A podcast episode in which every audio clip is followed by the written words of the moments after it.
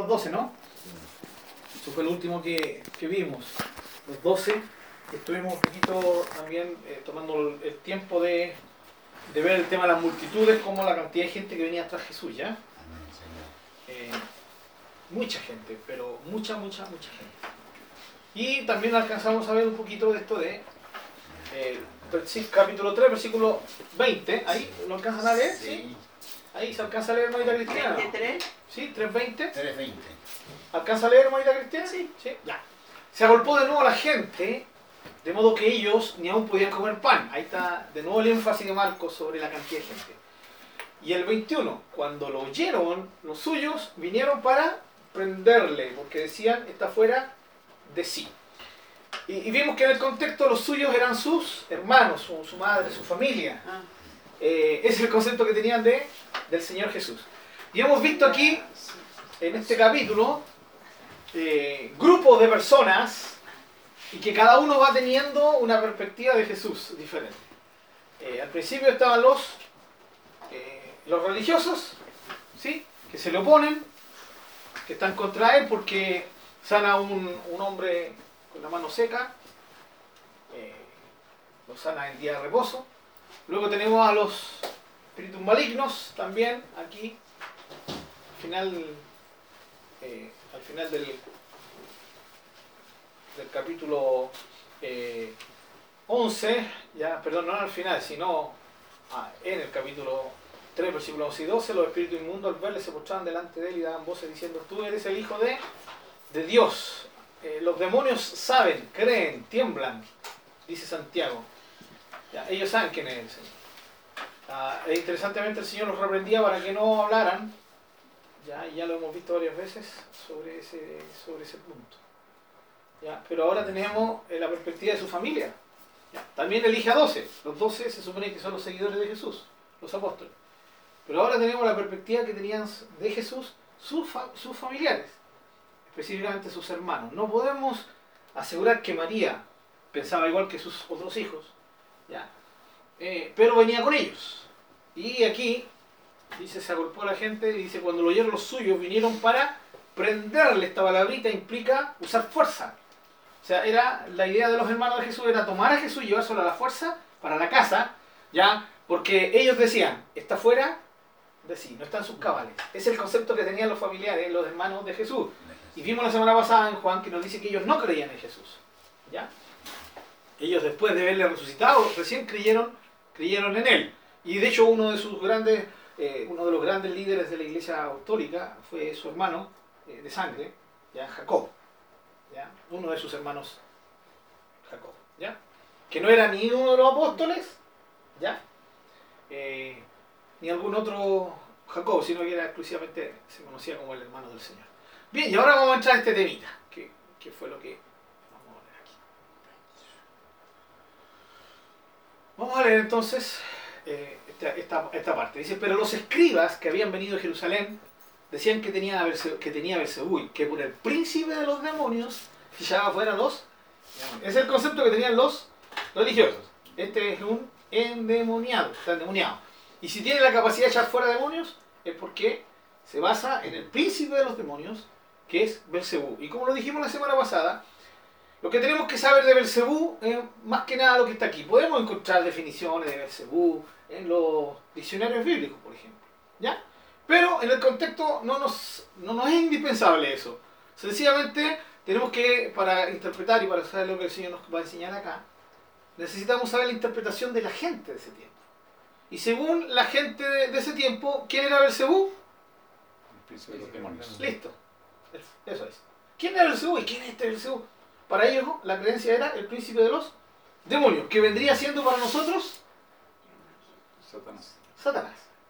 Sí, el príncipe de los demonios. Ya. De hecho Jesús, inmediatamente después, dice, habiéndolo llamado, les decía en parábolas, ¿cómo puede Satanás echar fuera a Satanás? Por, lo, tanto, en el contexto, eh, Belcebú es otro nombre para Satanás, o por lo menos Jesús lo relaciona de esa manera. Si un reino está dividido contra sí mismo, tal reino no puede permanecer. Y si una casa está dividida contra sí misma, tal casa no puede permanecer. Y si Satanás se levanta contra sí mismo y se divide, no puede permanecer, sino que ha llegado su fin. Ninguno puede entrar en la casa de un hombre fuerte y saquear sus bienes, si antes no le ata, y entonces podrá saquear su casa. De cierto, les digo que todos los pecados serán perdonados a los hijos de los hombres, y las blasfemias, cualquiera que sean. Pero cualquiera que blasfeme contra el Espíritu Santo no tiene jamás perdón, sino que es reo de juicio eterno. Ahora, ¿por qué dijo Jesús esto? Porque ellos habían dicho, tiene espíritu Una cosa es decir que era un falso profeta, una cosa era decir que era un falso maestro, otra cosa era decir que el espíritu que estaba en Jesús era el demonio. Y era el Espíritu Santo. O sea, eso es gravísimo. ¿ya? Y por eso Jesús da esta enseñanza.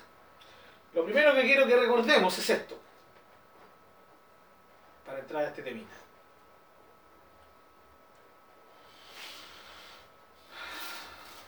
Dice, los escribas que habían venido a Jerusalén decían que tiene a Belcebú.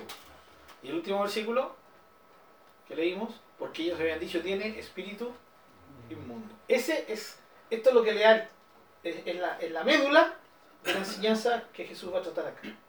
¿ya? Toda la enseñanza que va a dar ahora tiene que ver para explicar ¿ya? el tema de la opinión que tenían los religiosos de él, que el espíritu que habitaba en él era un demonio, ¿ya? siendo que nosotros sabemos que era el espíritu de Dios, Dios mismo. ¿ya? Muy bien, esa es la base, de esa forma reconocemos el punto neurálgico en todo este tema. ¿ya?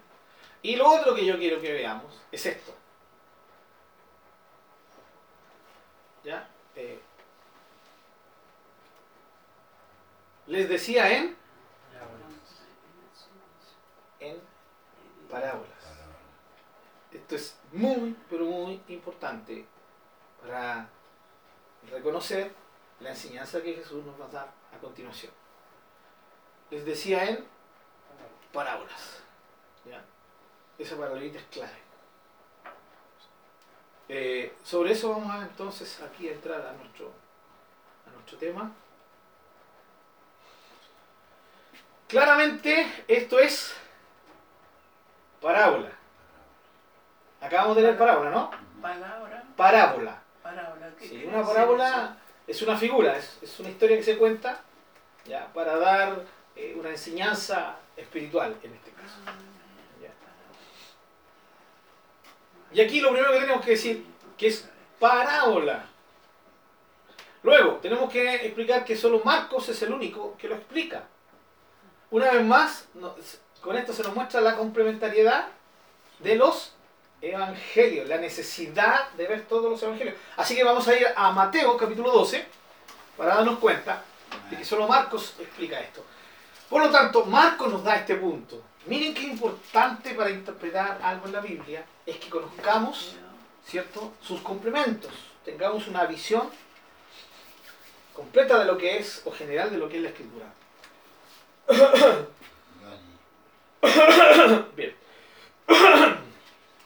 Perdón. Me, me dio por toser. Ya. Tenemos ahí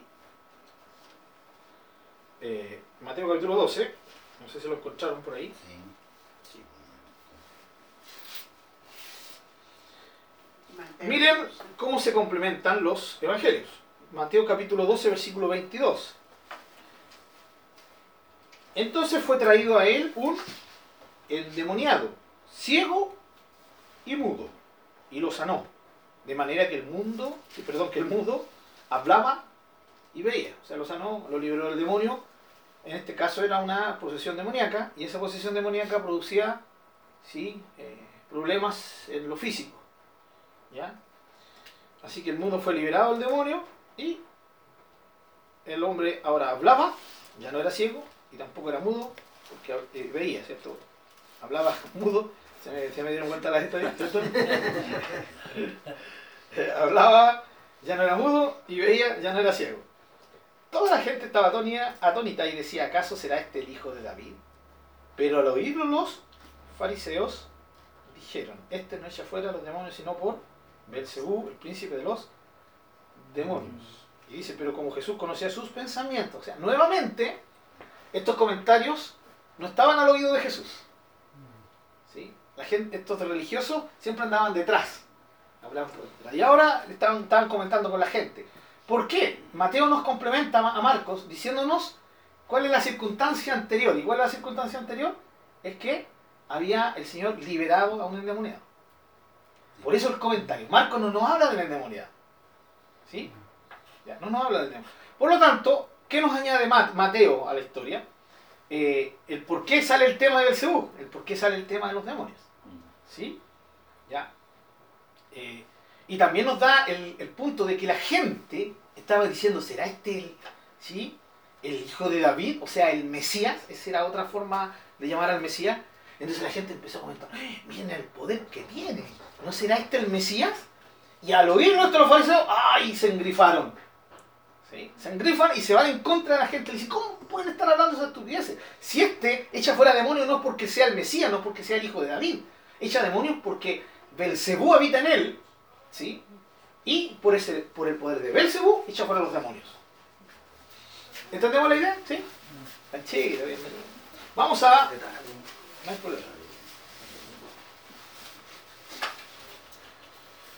eso es lo que nos añade Mateo. Pero fíjense que Marcos añade que es una, la enseñanza que el Señor va a dar ahora es una parábola. Mateo no dice que es parábola. Marcos sí. Entonces, no sé si dan cuenta cómo se complementan los evangelios, ¿no? Clarito, una forma bella, hermosa. No puedes interpretar algo si no ves de los evangelios, si no ves los cuatro evangelios. Entonces ahí cuando uno dice, pucha, que fome. No, no es fome. Esa es la técnica que el Señor usa para que nosotros podamos amar la lectura de la Biblia. Podamos enfocarnos y dedicarnos a leer la palabra del Señor. ¿ya? Como hemos dicho antes, esto no tiene que ver con, eh, con que sencillamente la gracia está y bueno, y si leemos de vez en cuando, el Señor nos va a revelar todas las cosas que su, su riqueza. ¿no? El Señor nos demanda que vengamos a Él, que estemos en contacto con Él. ¿Ya? ¿Tenemos claro esto, hermanos? Sí, creo que sí. ¿Ya? Sí, hermano. Muy bien. Eh, ahora vamos a ir a Lucas para ver también lo que Lucas nos dice sobre esto. Capítulo 11, rápidamente, versículo 14. Y vamos a ver lo que Lucas nos dice, ¿ya? 11, 14. Eh, sí, 11, 14.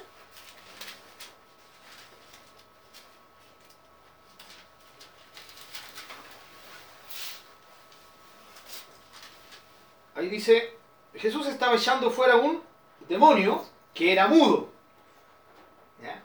Mateo nos dice que era un endemoniado. ¿Sí? Y que el endemoniado estaba poseído por un espíritu que producía eh, enfermedad en él. Hacía que fuera mudo, pero también que fuera ciego. Lucas solamente toca el punto de que era mudo. ¿Hay equivocación? No, no hay equivocación. Tenemos que ver que cada evangelista lo veía de un punto de vista y quería resaltar algo. ¿ya? Eh, aquí se, tiene que ocupar esta forma de, lógica. Eh, Lucas nos dice que era solo mudo. ¿Sí? Dice solo que era mudo. Si él hubiera dicho un, demonio que era mudo y nada más que mudo, ahí tendríamos un problema. Lo que Lucas está haciendo es solamente enfatizar el que era mudo, nada más. Mateo, que fue testigo directo de las cosas, sabía que no solamente era mudo, sino que también era ciego. Mateo, como fue alguien testigo, Lucas no fue un testigo directo, ya porque Lucas no era de los doce, Lucas era un griego que después se, convirtió al Señor. Entonces, Mateo no, Mateo estaba ahí, entonces nos puede dar un detalle más. ¿ya? Y aquí ve como, como Lucas dice que Jesús estaba echando un demonio que era mudo. Y aquí hay que tener cuidado porque uno dice, ¡ay, espíritu mudo! ¿Ya? No, lo que quiere decir aquí es que el espíritu producía, ¿cierto? Una deficiencia a la persona que poseía. Y era que lo hacía ser mudo. No que el demonio fuera mudo. Y eso lo tenemos en el complemento de, de Marcos. Y dice, y, aconteció que cuando salió el demonio, el mudo habló. ¿Ya? O sea, fue liberado. Las muchedumbres se asombraron. Según Mateo, decían, ¿será este el hijo de David? Pero algunos de ellos, no nos dice quiénes, Mateo sí y Marcos sí, los religiosos. Los escribas, los fariseos. Por Belcebú, el príncipe de los demonios echa fuera a los demonios. Otros para probarle pedían de él una señal del cielo, pero como conocía los razonamientos de ellos o los pensamientos de ellos, les dijo, todo reino dividido. ¿Se dan cuenta? Ni Mateo ni Lucas nos dice que es una parábola, lo que él va a usar para enseñar. Entonces nos volvemos a Marcos y nos encontramos con que Marcos nos da esta clave, hermanos, para interpretar lo que vamos a leer. Lo que el Señor está usando para enseñar es la parábola. ¿Ya? y hoy día nuestro pensamiento, ¿cierto?, lenguaje varía un poquito lo que es la definición de parábola, ¿ya? con lo que nosotros muchas veces nos enseñan. ¿ya? Bíblicamente la parábola era eso, era una historia eh, tomada de la experiencia común, ¿ya? para usarla como una figura, para enseñar una verdad espiritual. Eso es lo que hacía el Señor Jesucristo. Bien, lo primero que decimos entonces, Marcos es el único que lo explica y aquí vemos una vez la, tremenda necesidad de tener una perspectiva de todos los evangelios, de los cuatro. ¿ya? Y vuelvo a decir esto para que el Señor nos anime a, leer los evangelios, ya no para que nos desanimemos. Bueno, entonces, ya, bueno, tener que leer los cuatro para entenderla mejor, mejor otro, otro, otro libro. No, hermano, es una bendición dedicarnos a estudiar los, los evangelios. Por eso estamos haciendo. Ahora, entramos aquí a un, terreno importante. Si es parábola, hermanos, no tenemos derecho a sacar interpretaciones libres de esto. Luego vamos a explicar un poquito cómo tienen que enfrentarse las parábolas bíblicas. Solo nuestra misión es buscar la enseñanza natural que se da en la parábola. Y, la natural y la principal. Que es una sana exégesis. La exégesis es sencillamente la, la forma de interpretar correctamente algo. si es parábola, wow, tenemos que ser cuidadosos con lo que vamos a interpretar de esa parábola. Si el Señor no hubiera dicho parábola, si solamente hubiéramos tenido Mateo o Lucas, tal vez hubiéramos podido usar literalidad en la interpretación. Pero tenemos que ser cuidadosos al ser literales con lo que el Señor va a enseñar ahora, porque lo que el Señor está usando es una figura.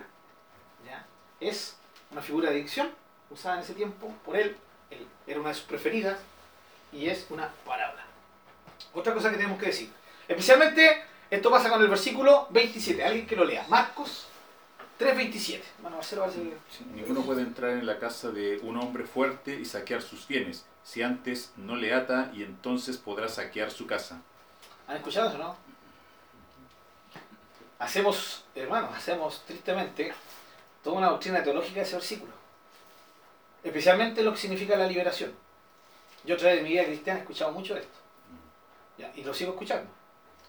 Ahora, eh, ¿qué? No, antes de que tú hagas un trabajo espiritual, antes que vayas a cualquier lugar, tú primero tienes que atar al hombre fuerte. ¿Lo has escuchado, no? Sí. Antes. Si vas a un pueblo, antes tienes que atar al hombre fuerte. Si vas a hacer este trabajo espiritual, antes tienes que atar al hombre fuerte. Porque Jesús enseñó que si alguien quiere entrar a la casa de un hombre fuerte, antes tiene que atarlo y luego saquear sus bienes. ¿Se dan cuenta cómo se hace una enseñanza de algo que es una parábola? Ahora, ¿está mal llegar a un lugar y orar por el lugar? No. Todo lo contrario, es muy bueno. ¿sí? Pero esa, la base para eso no es este versículo. Y lo vamos a explicar, ¿ya? No podemos olvidar que este versículo 27 está pegado a lo anterior, o sea, no se puede sacar del contexto. Lo peor que puede hacer uno, hermanos queridos, es tomar un versículo, sacarlo de su contexto y armar una doctrina de ese contexto. Y muchos cristianos evangélicos lo han hecho. Han hecho de este versículo una doctrina teológica de liberación. Hermano, hay, de, o, de guerra espiritual, de lucha espiritual, como se quiera decir. Eh, vuelvo a decir, es que entonces, hermano, ¿usted no cree en, en la liberación? Yo creo en la liberación de mundo. Ah, ¿usted no cree que hay que llegar a un lugar y orar por ese lugar espiritualmente? Claro, creo en eso. ¿Ya? Lo que a mí me, eh, me, trae cuidado es que yo me agarre de este versículo y de ese versículo haga toda una doctrina para apoyar todo esto. ¿Ya? Y, y eso es lo que tenemos que tener cuidado, hermanos. No lo puedo sacar del contexto. Y este versículo que acabamos de leer está dentro del contexto de que esto es una... Jesús está enseñando por parábola, está usando un sentido figurado. Lo vamos entendiendo, que es muy importante para mí que lo entiendan. ¿ya? Entonces, ah, están mal entonces los hermanos que nos enseñaron. De hecho, nuestra propia iglesia más de alguna vez enseñó, ¿ya? o se tiene ese concepto. Hay que primero atar al hombre fuerte. ¿ya? Eh, si usamos este versículo para eso, ¿ya? tenemos que ser cuidadosos al interpretarlo y usarlo como una base para esto. Ah, entonces usted no cree que hay que ir y atar al enemigo. Ahí está el tema. Ahí está el tema. ¿A qué nos referimos con atar al enemigo? ¿Ya? Bien, ya que tenemos claros estos puntitos, el versículo 27, que está pegado, por lo tanto está dentro del contexto que esto es una parábola, vamos a ver, hermanos, dos pasos a seguir para poder entrar a la correcta interpretación de una parábola o de una historia en un sentido figurado. Eh, las parábolas, hermanos, son sencillamente una historia que el Señor inventa, crea, para darnos una lección espiritual. Lo peor que podemos hacer es tomar una parábola y empezar a buscar los detalles. ¿Sí? Les doy un ejemplo claro. La parábola del hijo pródigo. ¿Se recuerdan la parábola del hijo pródigo, no? Ah, no, que los chanchos son estos. ¿Sí? Que el lugar donde se fue es esto.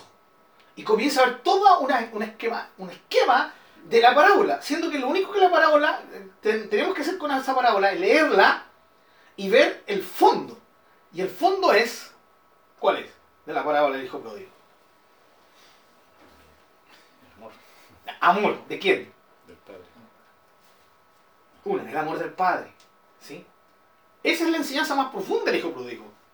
La enseñanza del hijo pródigo no es que nosotros podemos ir afuera, hacer lo que queramos, después volvemos y el Padre nos recibe. No. Porque podríamos sacar una enseñanza del, del hijo pródigo así, ¿o no? Ah, el hijo pródigo me enseña que me puedo ir a dar una vuelta a Egipto y hacer lo que quiero, cuando quiero, ¿cierto? Zafarme pecando y después vuelvo total el padre. Y, y- y todo lo contrario, la, la parábola me dice que voy a ir llegando y antes de llegar a la esquina del templo, y ahí va a estar el padre dispuesto a correr, echarse sobre mí. Y darme un beso y ponerme un anillo, porque el anillo significa esto, y, y el, el el zapato significa la peste del evangelio. Y hermano, se van a encontrar con, con predicaciones y con enseñanzas así.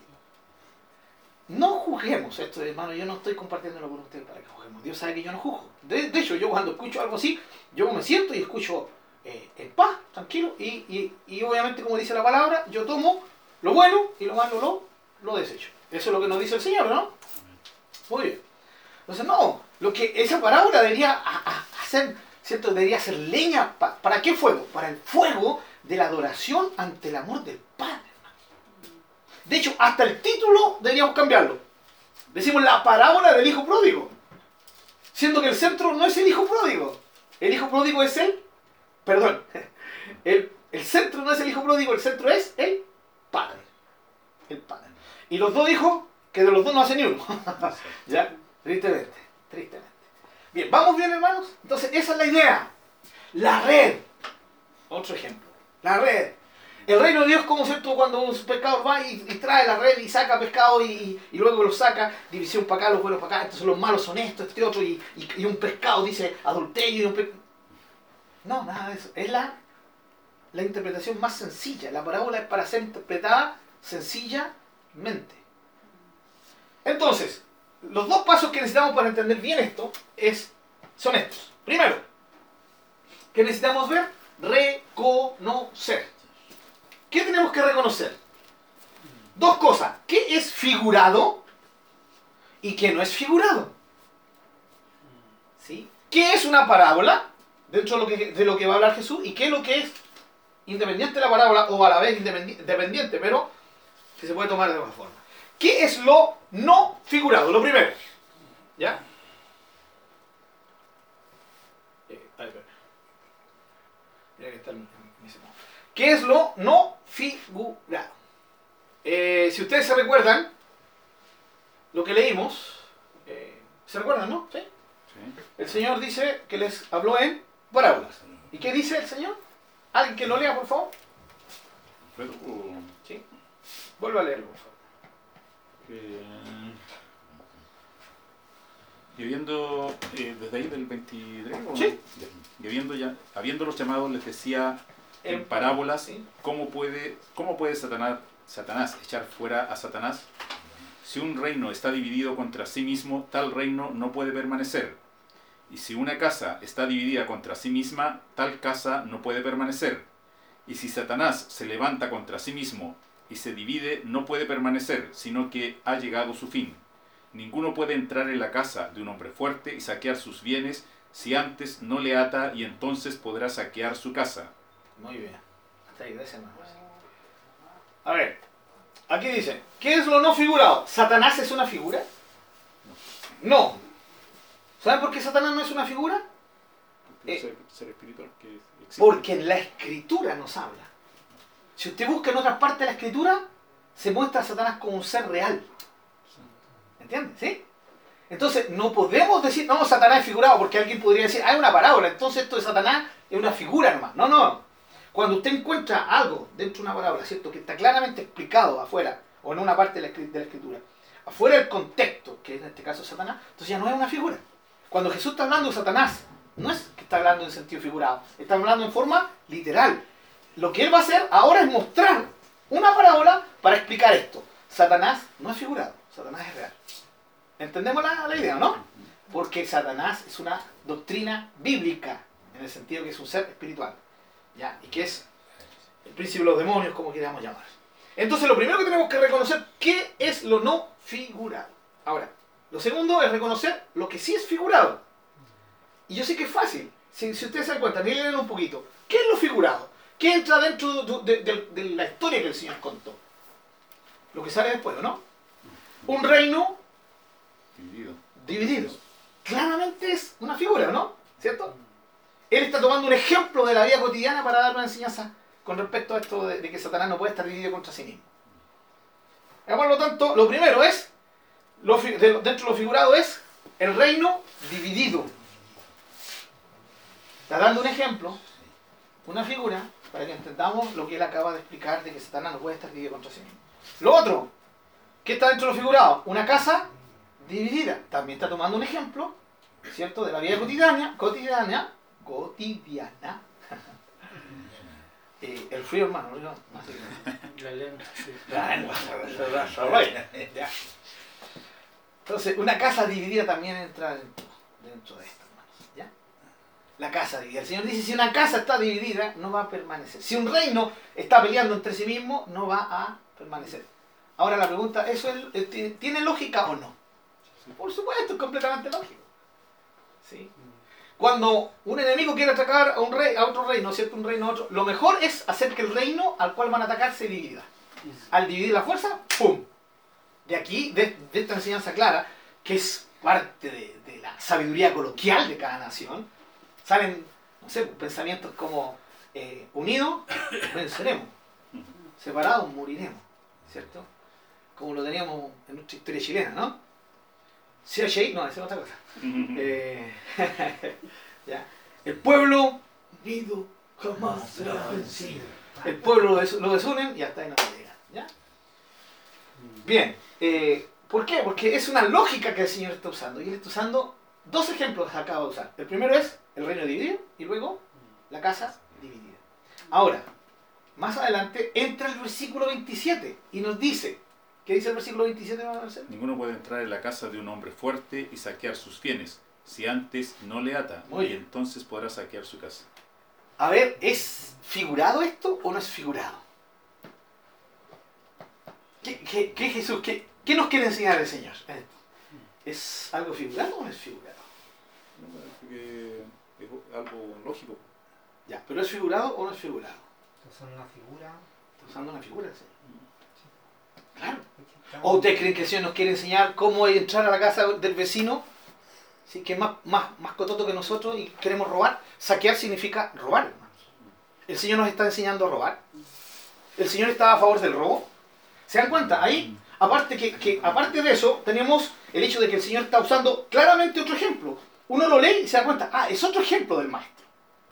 Y ese ejemplo del maestro, ¿cierto? Es el tema del saqueo o robo de los bienes de un hombre poderoso. Vuelvo a decir, este si nosotros tomamos literalmente este versículo para sacar una doctrina de esto, tendríamos que, primero, decir que el Señor nos está enseñando a robar. Nos está dando la técnica para el buen robo. Hermano, hijo mío, no, ni se te ocurre entrar a robar a una casa donde sabes que van a estar armados, donde van a ser más poderosos que tú. No, tenéis que entrar y tenéis que ser sagaz para poder entrar a la casa. Luego, saber dónde duerme el hombre, ¿cierto? Llevar una pistola más grande que la de él, ¿cierto? Atarlo y después que lo atire, le robáis todo. Eso es lo que el Señor está enseñando. No, el Señor está usando esto de un robo a una casa de un hombre que tiene más poder que uno para mostrarnos que un reino no va a permanecer si está dividido y antes, ¿cierto? Eh, eh, después de eso viene la segunda enseñanza de esto. ¿De quién está hablando? Está hablando de Satanás anteriormente, ¿no? Del reino. La enseñanza del Señor gira en torno a este personaje. Entonces él dice, miren, veamos la cosa más común. Si alguien quiere saquear la casa de otro, ¿qué tiene que hacer primero? Ir y atarlo. Esto es parábola, hermanos. El Señor nos está enseñando que esto sea una, una verdad teológica, es una parábola. Para enseñarnos que la única forma de que Él esté echando fuera demonios es que Él, me llegaron a decir aquí, ¿cierto? Estoy diciendo, yo me estoy poniendo como Jesús, Él, ¿ya? Entra al reino del enemigo, de Satanás, lo ata, y gracias a eso puede hacer todo lo que Él hace. O sea, el poder de Jesús es superior al poder de Satanás. Eso es lo que nos quiere enseñar esta parábola. Ento- Entonces nosotros decimos, bueno, ¿quién ata al hombre fuerte? No, nosotros tenemos la autoridad del Señor. ¿Tenemos la autoridad del Señor? Claro que sí. Dice que todos los demonios de, de Satanás están bajo nuestros pies. ¿Sabían ustedes, hermanos, eso, cierto? Eso es bíblico. En Efesios dice que todas las cosas fueron puestas a los pies del Señor y que nosotros somos el cuerpo de Cristo. El sentido que Pablo está dando es que está todo bajo nuestros pies. Pero porque somos los pies del Señor, hermano. Porque fuera de Cristo, hasta el demonio más chico nos cascaría. ¿Ya? Es necesario estar alineado con Cristo para... Sin duda. Sin duda. Esa es la idea. Es, es el concepto. Y aquí Jesús está hablando de sí mismo. Aquí no está hablando de la iglesia, hermano. Está hablando de sí mismo. ¿Quién está siendo cuestionado? Él. ¿A quién lo están acusando que es, es el príncipe de los demonios el que le da la autoridad para echar fuera demonios? Él. A él lo están cuestionando. A él lo están acusando de eso. Esto es una defensa a su autoridad. Es una defensa, ¿cierto? A el poder del cual emana, ¿cierto? De él para poder echar fuera los demonios. Esto es una aclaración a esa duda que estaban sembrando los religiosos. Y este, esta historia del saqueo de- o robo de los bienes de un hombre poderoso, ya, se refieren a él, no a la iglesia, no a los cristianos. Entonces, cuando nosotros tomamos este versículo para decir que tenemos que ir a un lugar y primero tenemos que atar al hombre fuerte, creo que no sería bueno usar eso. Porque no es lo que nos quiere enseñar el versículo. En primer lugar, porque este versículo está hablando de Jesús. Segundo lugar, porque es una parábola. ¿Ya? Y tercer lugar, porque nosotros no necesitamos este versículo para creer que podemos llegar a un lugar y en el nombre de Jesús tomar el lugar y en el nombre de Jesús hacer guerra espiritual. No necesitamos este versículo. La guerra espiritual está basada en otros lugares. ¿Sí? Y si queremos tomarnos para esto de la guerra espiritual, usemos lo más común. Efesios capítulo 6. La armadura de Dios. ¿Lo entendemos? Entonces, cuidado. Ahora, esto no es para criticar, hermano. Ustedes van a encontrar, de repente van a estar viendo y con hermano. Y a decir, no, hermano, tenemos que atar al hombre fuerte. No, hermano, usted está equivocado. No, ¿para qué, hermano? Yo estoy compartiendo con ustedes para que ustedes tengan esta perspectiva. ¿Cierto? Y cada vez que pongan esto, sepan cuál es la, eh, lo más directo que tiene que ver este- esta enseñanza del Señor Jesucristo y no equivocarnos en eso. ¿ya? Ahora, si un hermano cree esto y lo hace con sinceridad de corazón, el Señor va a respaldar la fe del hermano. ¿Sí? Porque tal vez no le han enseñado esto o porque le enseñaron lo contrario y él lo creyó. Hermano, el Señor ama la fe sincera. ¿Sí? Y muchas veces respalda incluso eh, cosas que, que tal vez no están al 100% con lo correcto. No me refiero a pecado, el Señor no respalda jamás el pecado, sino a, a una ignorancia que podamos tener y el Señor va a apoyar igual. Lo que nunca apoya al Señor es el pecado. Pero nuestra ignorancia, sí, si lo hacemos con una fe sincera, el Señor nos apoya. ¿Ya? Pero usted está viendo un estudio para aprender. ¿sí? Y como está aprendiendo, la idea es que lo tome, lo lleve, lo mastique. Si no está de acuerdo con esto, lo podemos volver a tocar en un momento. ¿ya? Pero si uno va a, a la sencillez de la escritura, es sencillamente esto lo que nos quiere enseñar este versículo. y el contexto del versículo. Guachito, levantaste la mano para... No, afirmando lo que. Ah, ah, eso, eso, eso, eso, eso, eso. Ah, Muy bien, muy bien. Ok. Bien, y lo segundo que tenemos que hacer para interpretar correctamente esta parábola, esta, esta enseñanza, es observar la enseñanza clara y específica del maestro. Yo no necesito interpretar esta parábola. Lo único que necesito es leer más adelante y un poquito antes para ver qué es lo que el Señor claramente quiere enseñarme con esta historia. A ver, ¿qué querrá decir, Señor? Enséñame. Lee. Lee. Ya hermano Marcelo, versículo 27. Ninguno puede entrar en la casa de un hombre fuerte y saquear sus bienes si antes no le ata y entonces podrá saquear su casa. Sí, sí, hermano. De cierto os digo que todos los, peca- todos los pecados serán perdonados a los hijos de los hombres, y las blasfemias cualquiera que sean, pero cualquiera que bl- blasfeme contra el Espíritu Santo no tiene jamás perdón, sino que es reo de juicio eterno. Muy bien. Vean, la enseñanza del maestro. Lo primero es, yo no puedo echar demonios por medio de Satanás. ¿Cómo voy a hacer eso? ¿Sí? ¿Y, y de dónde nos agarramos para esta enseñanza? De estas dos. Un reino dividido, una casa dividida no pueden permanecer. Jesús está queriendo enseñarnos con estas parábolas, ¿cierto? Nos quiere decir que Él no está echando fuera a los demonios. Por el príncipe de los demonios, que es Belcebú. No puede. Porque Él es más poderoso que. ¿Sí? Lo acaba de decir, ¿cierto? En el saqueo del robo de los viene de un hombre poderoso. Pero a través de una parábola, de una enseñanza práctica. ¿Ya? Eso es lo primero. ¿Ya? Aquí no está Satanás dividiéndose contra sí mismo. En mí hay un poder diferente. Y eso es lo que ustedes no están logrando ver. O no lo quieren reconocer. Como, ¿cierto? A la- no a la multitud, sino a los, a los religiosos. ¿Ya? Y lo segundo, entonces, si no es por el poder de Satanás, ¿sí?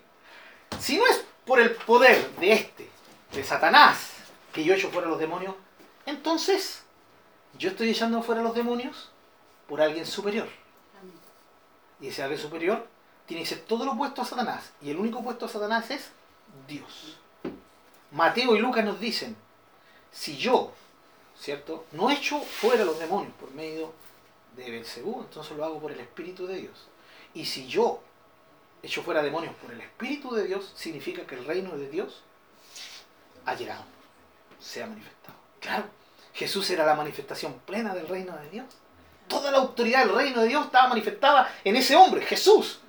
Y, eh, y se estaba explayando, se estaba manifestando a través de sujetar a los demonios. Lo que ningún poder humano puede hacer. Entonces, la enseñanza clara del Señor ante estas parábolas es que Satanás no estar dividido contra sí mismo, ¿cierto? Y por lo tanto yo no estoy echando fuera a los demonios por Belcebú, porque eso sería que un rey, su reino está dividido y eso no, no, no, no podría ser. Satanás jamás lo haría, ¿ya? Y lo segundo es que yo no estoy echando a los demonios por, ¿cierto? por el príncipe de los demonios, sino por un poder superior. Y aquí viene la enseñanza climática de esto. Entonces, si ustedes están diciendo que el que está en mí es un espíritu inmundo, ¡wow! Están metiéndose en un terreno fatal, mortal, más que terrible. Porque están acusando al Espíritu Santo de ser un demonio. ¿Entienden el peso de esto? Era grave. Ellos que se cuidaban tanto de la blasfemia en contra de, de Yahvé, ¿cierto? Del Señor, del Dios Todopoderoso, del Omnipotente, en ese momento estaban blasfemando en contra de Dios mismo, el Espíritu de Dios. Entonces, ¿se dan cuenta? Esa es la forma. Primero reconoce lo que es figurado, lo que no es figurado. Luego observa lo que Jesús mismo enseñó. El último ejemplo con respecto a las parábolas. Cuando el Señor nos enseña la parábola del sembrador, me imagino que todos se recuerdan de la parábola del sembrador. Sí. Los cuatro tipos de tierras que hay, donde caen las semillas. Bien. Él cuenta la, la parábola y uno dice, ¿qué significará esa parábola? Bueno, siga leyendo. Porque después los discípulos dijeron, maestro, no entendemos lo que nos dijiste. Y el maestro les dijo, pero ¿cómo? Eso lo vamos a ver un poquito más adelante, ¿ya? Pero ¿cómo no van a entender si esta es la parábola más fácil? Si no entienden esta, ¿cómo van a entender el resto? ¿Ya? Y ahí el Señor les explica lo que significa la parábola. ¿Necesito yo interpretar la parábola del sembrador? No. Lee nomás. sigue leyendo y al leer vas a entender muy bien lo que significan, ¿cierto? Cada una de las tierras que significa la semilla, porque el Señor define muy bien eso. Hay que ser cuidadosos con esto, hermano. Cuando entra una parábola, ¿ya? Y quiere interpretar qué, qué es lo que el Señor quiere decir aquí, cuídese de esto. ¿sí? Siempre hay que buscar eh, la enseñanza general, la más sencilla que sale de la parábola, y tener cuidado con tantos detalles. Porque vuelvo a decir, imagínense tomando los detalles de esta. El Señor nos está enseñando que saquemos o que robemos. Segundo, nos está enseñando que usemos la fuerza bruta con alguien, ¿cierto? Que es más poderoso que nosotros, ya, eh, antes de, de poder saquear su casa. O sea, es absolutamente ridículo que el Señor quiera enseñarnos esto. Él toma esta enseñanza que le iba a ser tan clara a toda la gente y que incluso hasta para nosotros claro. Si somos sencillos en la interpretación, obvio. Si alguien quiere entrar a, robarle o a saquear, a, quitarle algo a alguien que es más poderoso, si sé que mi vecino sabe jiu-jitsu, eh, taekwondo y todas las cuestiones mezcladas, ¿cierto? Eh, que le enseñó a, los grandes este marcialista y yo le quiero, no sé, voy a ir a quitarle eh, una manzana de su patio, tengo que pensarla dos veces, hermano, ¿no? Esa es la idea. Esa es la idea. Bien, ¿nos queda claro esto, hermanos queridos? Ya. Sí, ¿Pregunta? Sí, un poco para contextualizar lo que es la parábola. Ajá. Eh, lo que Jesús hizo y por qué lo, lo, habló en parábola es para eh, fue como la estrategia que él utilizó para llegar a la comprensión de las personas ya porque su lenguaje quizás era un lenguaje muy elevado entonces tuvo que hablar en parábola para que la gente entendiera usando ejemplos del contexto local de su realidad por eso habla mucho de, de sembrador de tesoro de, eh, de reinos eh, de demonios porque es lo que eh, se vivía o podían... Eh, bueno, ese era común ahí, ¿no? claro, era común. el tema es que como él de una parábola trataba de poder transmitir una enseñanza, porque ese era el fin. Hoy en día, cómo nosotros lo contextualizamos a nuestra realidad, cómo nosotros podemos tomar el ejemplo de Jesús para poder transmitir una enseñanza a otros. Quizá debiéramos también utilizar parábolas, pero de este mm, contexto, utilizando este lenguaje de cosas que la gente conoce y vive. Eso. Gracias, gracias, Clarita la expresión de nuestro hermano Chalo. Tremendo aporte. Gracias por eso, hermano Chalo. Eh, y justamente en esto que acaba de decir cierto nuestro hermano está todo esto. Esto es el tema de la parábola, ¿ya? El problema está cuando nosotros tomamos una parábola y queremos sacarle mil detalles. Eso, hay que ser eso es peligroso y hay que ser cuidadosos con eso. ¿ya? Porque como muy bien Chalo, la idea del Señor es, mostrar una, una, historia que a la gente le quedara clarísimo, así que fuera rápida, ¿cierto? ah, a esto se está refiriendo, ah, de esto está hablando. No, no requiere, una palabra no requiere tanto argumento teológico. ¿ya? Podríamos examinar otras, eh, otras eh, parábolas más, pero hasta ahí vamos a llegar, ¿ok, hermano? Y para terminar cortito, ya que si no hay preguntas, significa que eso quedó clarito, ¿ya? Bueno, ah, quiero volver a decir, ¿está el hermano Pablo en contra de que se ore por un lugar? No, ¿cierto? Me quedó, claro eso, ¿no? Está, está, está, en contra del hermano Pablo que se ore para, ¿cierto? para ir en contra de Satanás, para eh, eh, enfrentarnos a Satanás, para que libere a una persona. Para... No, ¿qué es? Eso es bíblico. Eso quiero que quede muy claro. Yo creo la lucha espiritual, creo que es bíblico, creo que Satanás existe, creo que los demonios son reales, creo que la posición existe, creo que la liberación del poder de Dios se manifiesta hoy en día porque existe y es real, porque se basa en el poder de Dios. Creo en todo eso, ¿no? Creo que en algunos lugares hay una manifestación de demonios más poderosas que en otras por la actividad que se le rinde a ellos. ¿Ya? Muy bien. En todo eso es bíblico, hermanos. Lo que hay que ser cuidadoso es cuando nosotros exageramos una especialmente un versículo de algo. ¿Ya? Muy bien. La hermana la viene expresión. y termino diciendo esto, hermano. Sencillamente lo que dice aquí. Vienen después sus hermanos y su madre, quedándose afuera, enviaron a llamarle. ¿Se acuerdan de, ese, de eso? Acá.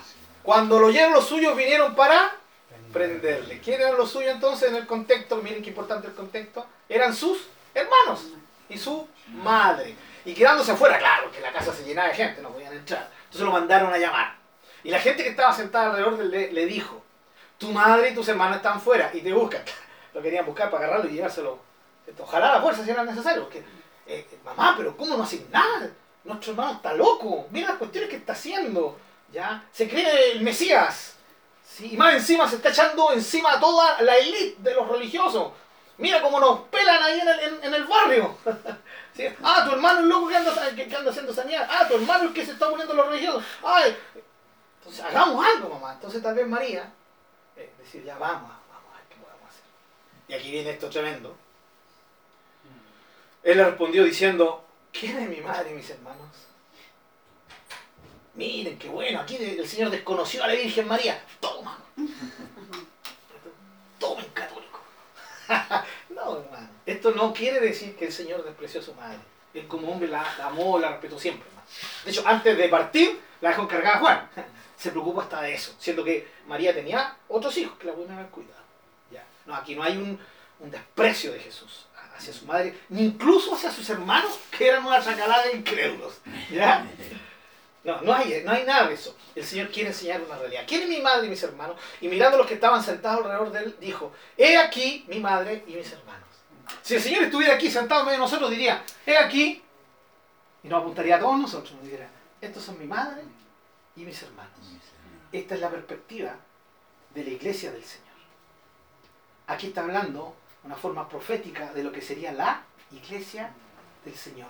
Somos su, no solo su cuerpo, somos su familia. Somos los cercanos. Y aquí Jesús está enseñando que el vínculo del Espíritu es más fuerte que el vínculo de la sangre. Dígame que no- eso no es así. ¿Sí? ¿Cuántos cristianos tienen, ante- tienen complicaciones con su familia de, de sangre, porque son reconflictivos? Pero disfrutan compartiendo con los hermanos en el templo, por ejemplo. ¿Sí? Por ejemplo. Entonces, lo que el Señor aquí nos está mostrando es eso, nada más. De aquí mi madre y mis hermanos. Y Jesús lo deja muy claro, porque todo aquel que hace la voluntad de Dios, ¿sí? Ese es mi hermano, mi hermana y mi madre, mi familia, los que están en sintonía conmigo.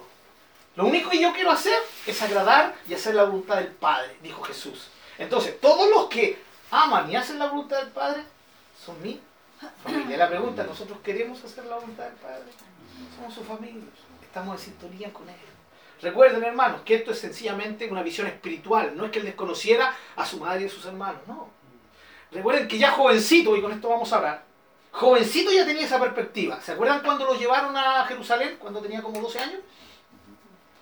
Y se perdió, y lo andaban buscando por todas partes, y Jesús estaba con los religiosos, hablando con ellos, ¿sí? dando cátedra y tanto, asombrado la sabiduría de este niñito. Oye, cabrón chico, inteligente, ¿de dónde saca esta sabiduría? Y, y llega la mamá y lo reprenden, ¿no? Pero Jesús, ¿cómo nos haces esto? ¿Y qué responde Jesús?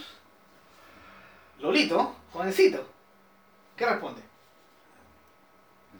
En la casa de mi padre es necesario. En los negocios. En los negocios. De mi padre me conviene estar.